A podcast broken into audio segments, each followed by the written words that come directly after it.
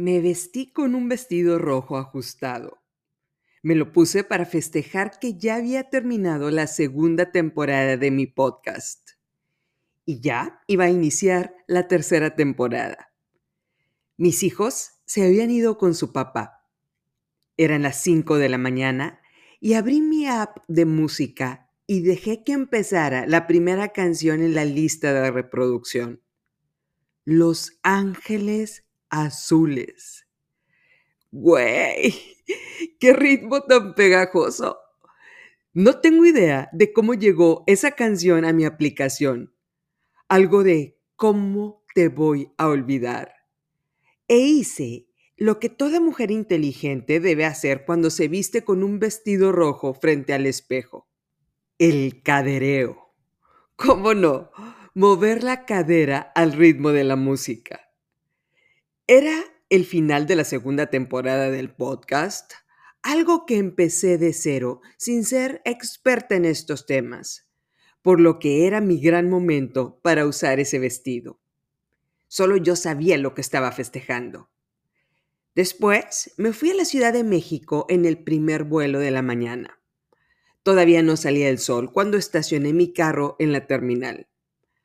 Aterricé en México y después de una hora de tráfico llegué a mi primera cita con un proveedor. Y después me fui a la cita que sigue y a la que seguía. Ya estaba exhausta para mediodía, por lo que después de terminar mis juntas presenciales, le hablé a mi amiga Erika, una mujer regiomontana viviendo en la capital del país. Erika me dijo que estaba comiendo con un grupo de empresarios muy importantes, todos divorciados, por lo que me convenía 100% acompañarla. Así que caí en el restaurante para hacerle compañía porque estaba sola. Llegamos, mi vestido pegado y yo. Cero escotes, solo ajustado. El vestido rojo causó sensación cuando pasó entre las mesas. El mesero me acompañó a la mesa en la que estaba sentada Erika, y todos en la mesa se levantaron para saludar al vestido rojo. Parecía que causó muy buena impresión. Digo, vi ojos de grata sorpresa. Pensé, vamos bien, no vayas a salir en 20 minutos con que ya te quieres ir porque te dio un ataque de ansiedad. Vi la camisa de uno de los empresarios que estaba en la mesa. Conté 20 figuras en la camisa fea, las cuales no tenían un patrón, y yo no podía quitar mis ojos de la camisa tratando de entender por qué la habían diseñado con tanta figura sin un orden hasta que Erika rompió mi trance y me preguntó que qué quería tomar. Pedí un refresco de dieta de inmediato. Tráiganle un tequila, dijo uno de ellos. Mm, mala, mala idea. Y bueno, empezamos a fluir. Y de la nada llegó un mesero con una copa de champaña. Me dijo, cortesía del caballero en la mesa de la esquina me la mandó un amigo financiero que no había visto en mucho tiempo. Se lo agradecí a lo lejos con una sonrisa y le hice una seña de que en unos minutos pasaba a saludarlo. Dejé que las burbujas de la champaña se subieran en la copa y no en mi cabeza. Oye, no han pasado cinco minutos y ya te mandaron la primera bebida me dijo uno de los empresarios sentado al lado de mí, tratándome de hacer sentir bien. Cosa hermosa. Y que trato de integrarme, es decir, 100% fluir. Les dije, los interrumpí con mi llegada, estimados. Por favor, continúen en lo que estaban platicando. Uno de los presentes empezó a hablar confiado sobre el tipo de cambio y me dijo, les estaba comentando que a mí como empresario exportador me conviene que la cotización del tipo de cambio se mantenga baja, cerca de los 19 pesos. Y mi boca contestó, al contrario, necesitas que se deprecie. Los dólares que te pagan en Estados Unidos valdrían más pesos y pagarían más salarios aquí en México. Y de repente todos en la mesa con cara de oh. y sentí que lo de fluir había dado un gran tropiezo. En eso, otro de los empresarios intervino con pose de George Clooney. A menos que tengas coberturas, unos instrumentos llamados derivados para protegerte de las variaciones del tipo de cambio, me dijo el señor importante, haciéndose hacia adelante, tratándome de impresionar. Le respondí, yo te los puedo vender. De hecho, pagaron por el vestido rojo, pero contratarlos sería el equivalente a pagar un seguro de carro e irlo a chocar para probar que la cobertura funciona. Le cerré un ojo y vi que su cara se puso roja. Mi amiga Erika intervino de inmediato. Vamos al tocador. Y me hizo la seña con ojos de chupacabras para que la acompañara. Cuando llegamos al baño, cerró la puerta y me dijo, ¿te quieres quedar sin vato de por vida? Le contesté que tengo muchos problemas para conciliar el sueño, por lo que volver a dormir al lado de un hombre roncando haría miserable mi vida. Se puso frente a mí, me tomó de los hombros y me dijo, escúchame bien, pantera. Eso es lo que va a pasar si sigues abriendo la boca.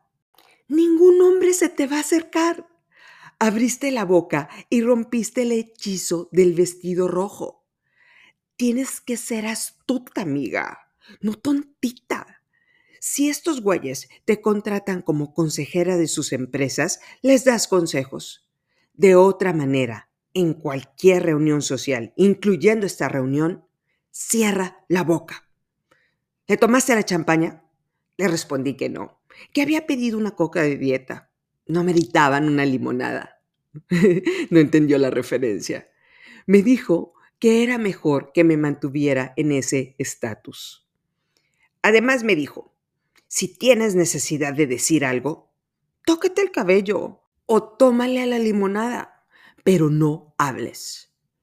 Mi amiga Erika es muy inteligente y me da muy buenos consejos. No era el foro para ser estivalis. Para hablar de lo que se me pegue la gana sin freno, tengo un podcast. y me dijo, compórtate normal, ¿ok? Yo le respondí que ser normal es el insulto más cruel que hay en el mundo. Por lo menos nadie me puede acusar de eso. Me contestó, es neta. Le respondí que acababa de ver la película de Cruella con mis hijos y que esa frase me gustó muchísimo. Sacudió la cabeza y me dijo, hoy compórtate normal, por favor. Fluye y le dije que así lo haría. Evidentemente, cuando regresamos a la mesa, había un par de egos heridos ahí sentados, pero yo estaba decidida a fluir. Erika se sentó y le dijo al mesero que le sirviera más vino rosado. Yo le sonreí a todos, tocándome el cabello con sonrisa de Rapunzel. Pasaron diez minutos y los egos heridos ya se habían recuperado. Ya estábamos fluyendo de nuevo. El vestido rojo ya pertenecía a la celebración del viernes chilango, brindando.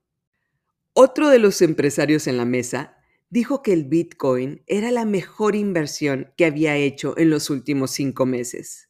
Llevaba ganado algo así como un millón de dólares. Alguien le preguntó ¿cuándo compraste el Bitcoin? Luego me di cuenta de que era yo la que había preguntado. Ya no tenía control de mí. Era la cafeína en la coca de dieta. Y de nuevo vi todas las caras incómodas en la mesa. Me contestó con precaución, compré el Bitcoin en Semana Santa. Me imaginé a la gráfica del Bitcoin como si fuera un hombre aventándose de un avión al vacío. Gozoso, sonriéndome y saludándome mientras caía sin paracaídas y me empecé a reír. Pero vi la cara de madrastra de Erika y se me borró la sonrisa. Le pregunté al supuesto empresario que en qué plataforma había comprado el Bitcoin. Me dio la respuesta. Evité contestarle que esa plataforma permitía depósitos máximos de 18 mil pesos al mes, por lo que su utilidad del millón de dólares era tan falsa como mi sonrisa de Rapunzel. Me toqué el cabello y le tomé a la coca de dieta. Como que esperaban que siguiera metiendo la pata, pero la mirada de rayo láser de Erika hizo que mis palabras se moderaran. Así que le dije al empresario sonriéndole, oye, bien por ti, deberías dedicarte a hacer trading de Bitcoin. Él me contestó orgulloso, es mi fuente primaria de ingresos.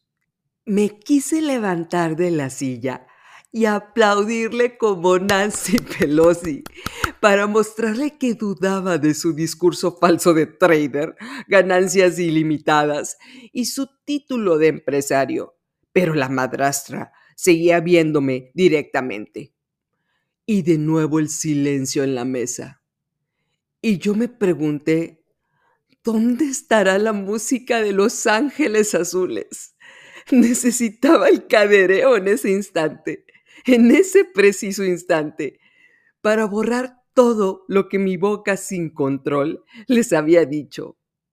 Oye, ¿a qué te dedicas tú? le preguntaron al vestido rojo. ¿Qué contestas algo así? Algo como, soy la mamá de cuatro velociraptores muy gritones a los que les gusta aventarse MMs sobre mi piso de mármol. Soy banquera, soy dueña de un par de empresas, tengo un podcast y animo a cada mujer en México a salir adelante por ella misma y para que reconozca cuando alguien se la está tratando de cuentear con historietas de criptomonedas de hombres como tu amigo el de la camisa fea. Pero no, me quedé callada. Le tomé a la coca de dieta y me toqué el cabello sonriéndole. Tanta información podía intimidar a las camisas feas. A veces me pregunto si soy autista pero no. Se me hace que simplemente soy intensa. Y que llega mi conocido de la mesa de la esquina, el financiero, el que me había mandado la champaña, y que le doy un abrazo fuerte. Se sentía alivio. Les dijo que me iba a robar porque necesitaba presentarme a un amigo que estaba en su mesa. Fue un gusto estar con ustedes, les dije y todos los caballeros se levantaron para despedirse del vestido rojo. Salvada por la campana. Mi ataque de ansiedad ya estaba fuera de control. Cuando llegamos a su mesa, me presentó a sus amigos y yo les dije que solo podía quedarme unos minutos porque tenía que regresar a Monterrey. La verdad es que iba a salir en el último vuelo de la noche, por lo que ya me veía adelantando el vuelo o leyendo en el salón de la aerolínea uno de los libros que tengo pendientes de leer. Un hombre de la mesa me dijo, todas las norteñas que conozco están preciosas. Le sonreí y le contesté que esta norteña está medio loca. Uno de ellos respondió, te diré un secreto, las mejores personas lo están. Y el mundo se detuvo. Sin pensar en lo que estaba haciendo, caminé hacia él, me le puse enfrente y le sonreí. Le dije, esa es una frase del sombrerero en el libro Alicia en el País de las Maravillas. Y el hombre reaccionó con una carcajada. Le pregunté de inmediato, ¿manejas un Mercedes? Se escucharon las risas en alto y me señaló una camioneta de esa marca que estaba estacionada en la calle. ¿Por qué me preguntas eso? me dijo fascinado. ¿Qué contestas algo así? Algo como, las palabras de mi papá me programaron desde que era una niña para pensar que quien maneja esa marca de carros es una persona que estudia mucho. Y tú parece que has estudiado mucho citando a Charles Dodson. Solamente me reí y me senté. Y el ataque de ansiedad desapareció. Me sirvieron una limonada y mi amigo brindó. A festejar, señores, ahorita que podemos, porque el próximo lunes tenemos que regresar a partirnos el lomo porque se acerca el fin de mes y hay que pagar nóminas. Y brindé con ellos. ¿La razón? Porque esa es la realidad de la mayor parte de los empresarios en México, los que tienen que partirse el lomo para pagar nóminas. Pensé en escribirle a mi amiga Erika que los caballeros sentados con ella tenían de empresarios lo que yo tenía de Rapunzel, pero la verdad es que ya había hablado suficiente. No había necesidad de convertirme en Cruella. Y me quedé dos horas en ese lugar, escuchando de pago de impuestos, líneas revolventes, el dinero que tienen detenido por la restricción de pagos en ciertas ramas de la economía y de paso les di algunos contactos de banqueros que los podían ayudar a bajarle a su costo de financiamiento. Y parecía que pertenecía a ese lugar. Y mejor, Estivalis fluyó y el vestido rojo dejó de tener relevancia. Sean ustedes bienvenidas a la tercera temporada de Se empieza de cero. El día de hoy inauguramos esta temporada con este episodio estelar. Soy Estivalis Delgado y qué felicidad haber llegado a este momento. Muchísimas gracias de corazón por ser parte de esta comunidad. Quiero decirles que los comentarios que han enviado me hacen sentir que hay un propósito mayor, por lo que tengo que seguir haciendo contenido y cada vez con mayor calidad, honrando el tiempo que dedican a este podcast. De corazón, es un honor que estés escuchando este episodio. Quiero decirles que acabo de ver la película Cruella. ¡Qué peliculón! Estimado 19%. Pasó a ser parte de mis tres películas preferidas. Y de eso quiero hablar el día de hoy, para iniciar la temporada. Podría hablar cuatro episodios de esta película de diferentes temas. Simbología, los verdaderos villanos de la vida, talentos. Pero nos vamos a enfocar el día de hoy a Cruella como emprendedora. Sí, señoras, el despertar de Cruella como emprendedora. Y permítanme contarles la trama desde esta perspectiva porque vale muchísimo la pena verla con este cristal.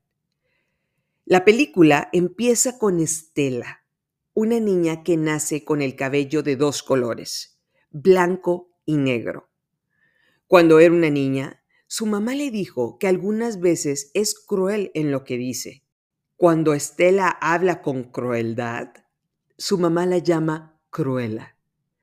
Empezando la película, Estela dice en su narración, desde el principio tuve algo que decir. Algunas personas no lo apreciaban, pero yo no soy para todo tipo de personas. Y mientras mis hijos hablaban de su cabello de dos colores, yo escuchaba a una mujer auténtica, luchando por ser ella misma. Estela era como el disfraz del vestido rojo por más de que tratara de fluir y de camuflajearse, había una rebelde vistiéndolo. Estela, dice en el relato, no era a mi mamá a la que estaba desafiando, era al mundo. Por lo que dije, esta película va para mi podcast. ¿Y qué mejor que el inicio de la tercera temporada? La mamá sabe que Estela tiene un don como diseñadora de ropa. La lleva a la escuela primaria y le dice, perteneces a este lugar tanto como ellos. Son afortunados de tenerte. ¡Qué mujer tan inteligente! La niña tiene el cabello de dos tonos completamente diferentes, lo que la hace rara, pero la programa para que sepa que es parte de ese grupo de niños. Perteneces tanto como ellos.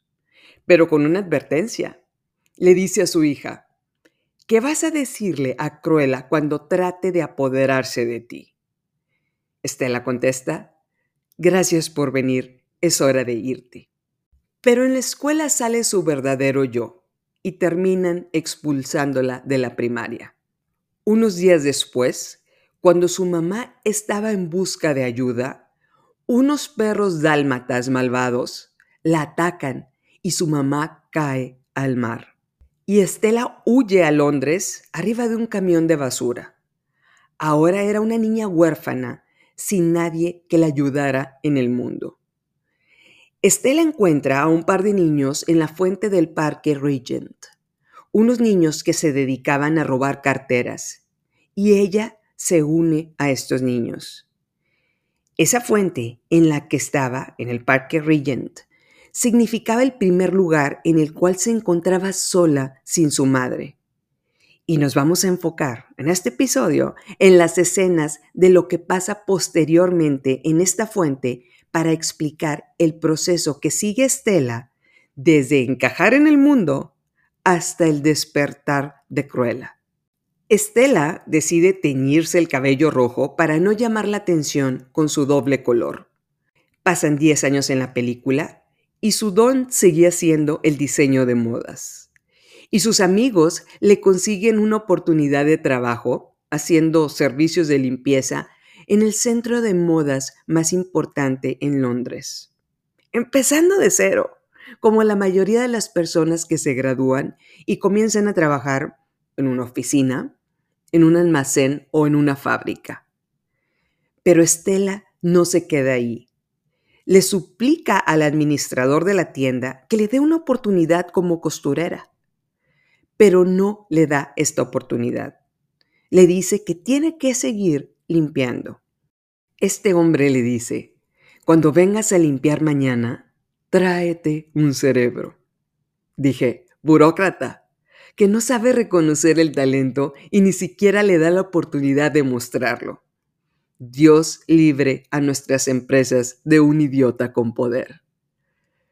Después de varios días de limpiar y pulir el piso y los baños, Estela está harta y cansada, por lo que toma el whisky del cajón del administrador y se dirige a uno de los escaparates en el cual está un maniquí vestido normal y le dice al maniquí, no te puedo dejar vistiéndote así.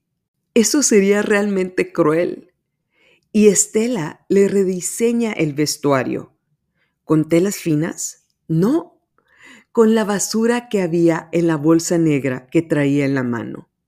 De la basura creó algo extraordinario. Y ahí entra la canción monumental de Nancy Sinatra. These boots were made for walking. ¡Qué canción! Su única canción exitosa, pero la canción que valió la pena en su vida de cantante. Pero bueno, Estela se queda dormida, alcoholizada, después de vestir al maniquí. Es aquí cuando aparece la mala del cuento, la baronesa, bajándose del carro, la reina de la moda en Londres la mujer que dicta las tendencias en el mundo. Y de reojo ve el escaparate que creó Estela con periódicos viejos. Y le pregunta al administrador, ¿quién decoró eso? Y él le señala a la empleada de limpieza. La baronesa reconoce el talento de Estela y le dice, esa niña creó el mejor escaparate que he visto en 10 años en este lugar. Y la baronesa contrata a Estela en ese momento. Estela regresa a la fuente del parque, que es su conexión con el pasado, y le dice a su difunta mamá que todo marcha bien. Está funcionando ser la Estela que querías. Estoy embonando. Siento que pertenezco a algo. La estela que la mamá esperaba que fuera. El disfraz de ser una persona normal. En nuestro idioma, el vestido rojo. Pero trabajando de cerca con la baronesa, Estela se da cuenta que su jefa trae puesto un collar que pertenecía a su madre. Después, se da cuenta que la baronesa mató a su mamá. Díganme una cosa, entra en depresión, se empastilla para no sentir dolor, se cambia a residir a otra ciudad para huir de la malvada que asesinó a su mamá. No, llega el despertar de Cruella. Estela regresa a la fuente, que es la conexión con su pasado, y le dice, lo intenté, mamá. Traté de fluir y ser socialmente aceptada. Y lo intenté porque te quería. Pero no soy esa persona. Nunca lo fui. Voy a quitarle a la baronesa su negocio, su estatus y su confianza. Y Cruella decide crear su propia empresa de diseño de modas, es decir, emprender y busca a su antigua amiga llamada Anita Darling, la cual era una periodista de moda, y le dice, tienes que ser la mujer que me haga segunda. Quiero que me ayudes a decirle al mundo quién soy. ¡Qué momento! Cruella buscando a la porra. ¿Quién la valide? ¿Quién publique en los medios de comunicación el mensaje de Cruella es el futuro? como lo que hemos repetido en este podcast, la importancia de quién te valide en redes sociales. Y el siguiente paso de Cruella es patear el hormiguero. Aparece en eventos públicos vistiendo atuendos espectaculares creados por ella y opaca a la baronesa. Se posiciona como la nueva reina de la moda. Pero la baronesa, como la psicópata que es, la trata de matar porque ese plan de Cruella emprendiendo su nueva línea de ropa estaba funcionando. Pero Cruella sobrevive al intento de asesinato y se da cuenta de que la baronesa es su madre biológica. De nueva cuenta, regresa a la fuente en un momento extraordinario y dice, me acabo de dar cuenta de que tú no eras mi mamá. Eras quien decidió cuidarme dado que mi madre biológica no me quiso a su lado. En realidad, mi madre real es mi némesis, la cual es una psicópata. Traté de encajar, mamá. Traté de bajar el tono. Diría mi amiga Erika, si no, te vas a quedar sin vato de por vida. Pero he aquí la cuestión. No soy la dulce Estela. Nunca lo fui soy cruela. Nací brillante, mala y un poco loca. Y le dice, no te preocupes, no soy como mi madre biológica, soy mejor. Adiós, Estela. De aquí en adelante, Cruela estará a cargo. Cruela vive y respira el día de hoy. Tengo muchas cosas que destruir y hacer. Y en ese despertar, Cruella entierra a Estela en una ceremonia simbólica. Destruir no significaba ser una psicópata como su madre biológica y ver al mundo arder. Significaba salir de ese molde de empleada, de dejar de trabajar para la gloria de alguien más y empezar a brillar por sí misma. Ojo, los diseños de Estela eran los emblemáticos de la colección de la baronesa cuando era su empleada. Y con este plan de destrucción, Cruella empezó a opacar a la baronesa en cada evento de modas. Llegó en una motocicleta a uno de los eventos y Estela, con un vestido rojo espectacular, se subió sobre un carro en el cual venía la baronesa. En otro evento, un camión de basura aventó unas bolsas en una de estas galas y de ahí salió Cruella con un vestido audaz, saliendo de la basura, empezando de cero. Vaya forma de patear el hormiguero de esta mujer. Y aquí quisiera mostrarles los tres perfiles.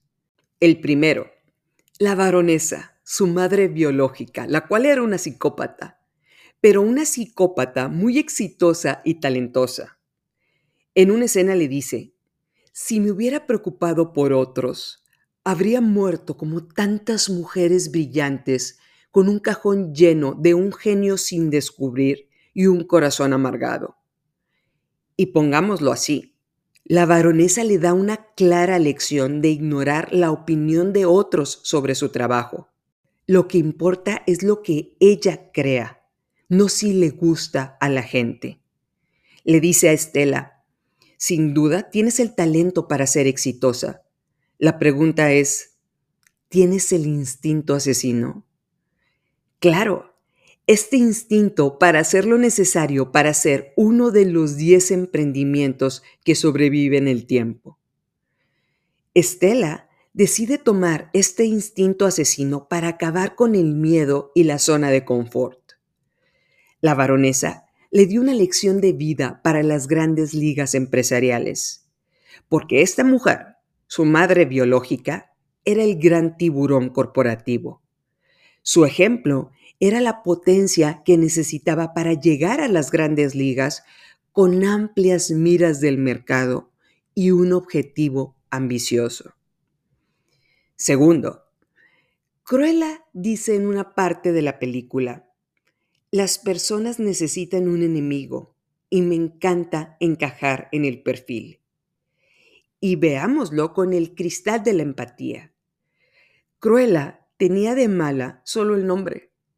De la única persona de la que tomó revancha fue de su madre biológica, la cual la trató de matar desde que era una bebé. Cruella adoptó los perros que mataron a la mujer que la crió en un acto de verdadero perdón. Hizo un abrigo de dálmata, pero no de la piel de los perros. Los dálmatas estaban vivos y coleando utilizó su imagen de malvada para sabotear todos los eventos a los que iba la baronesa y patear el hormiguero para que la voltearan a ver con sus diseños. Finalmente terminó quitándole todo a su madre biológica y tomó el lugar y el estatus que le correspondía.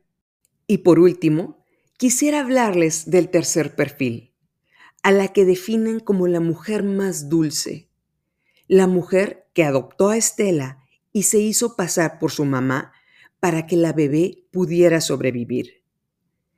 Esta mujer la programó para ser alguien que realmente no era, para pertenecer. Y es algo extraordinario para cuando somos niñas, el ser parte de un grupo y de ser aceptada en sociedad.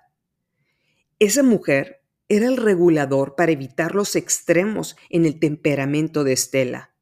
Para cuando Estela estaba triste, ese regulador era extraordinario, pero también neutralizaba sus momentos de grandeza. El ser alguien que podía hacer la diferencia. El rol de esta mujer nos puede mostrar algunos aspectos que nos programaron desde niñas.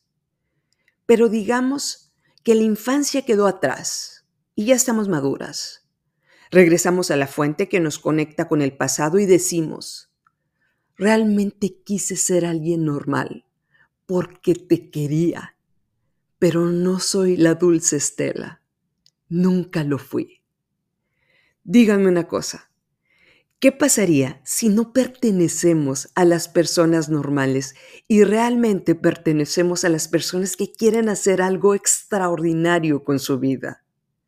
a ese grupo de mujeres que quieren emprender, que quieren seguir adelante, que se niegan a ser normales y se niegan a vivir en piloto automático en esta vida.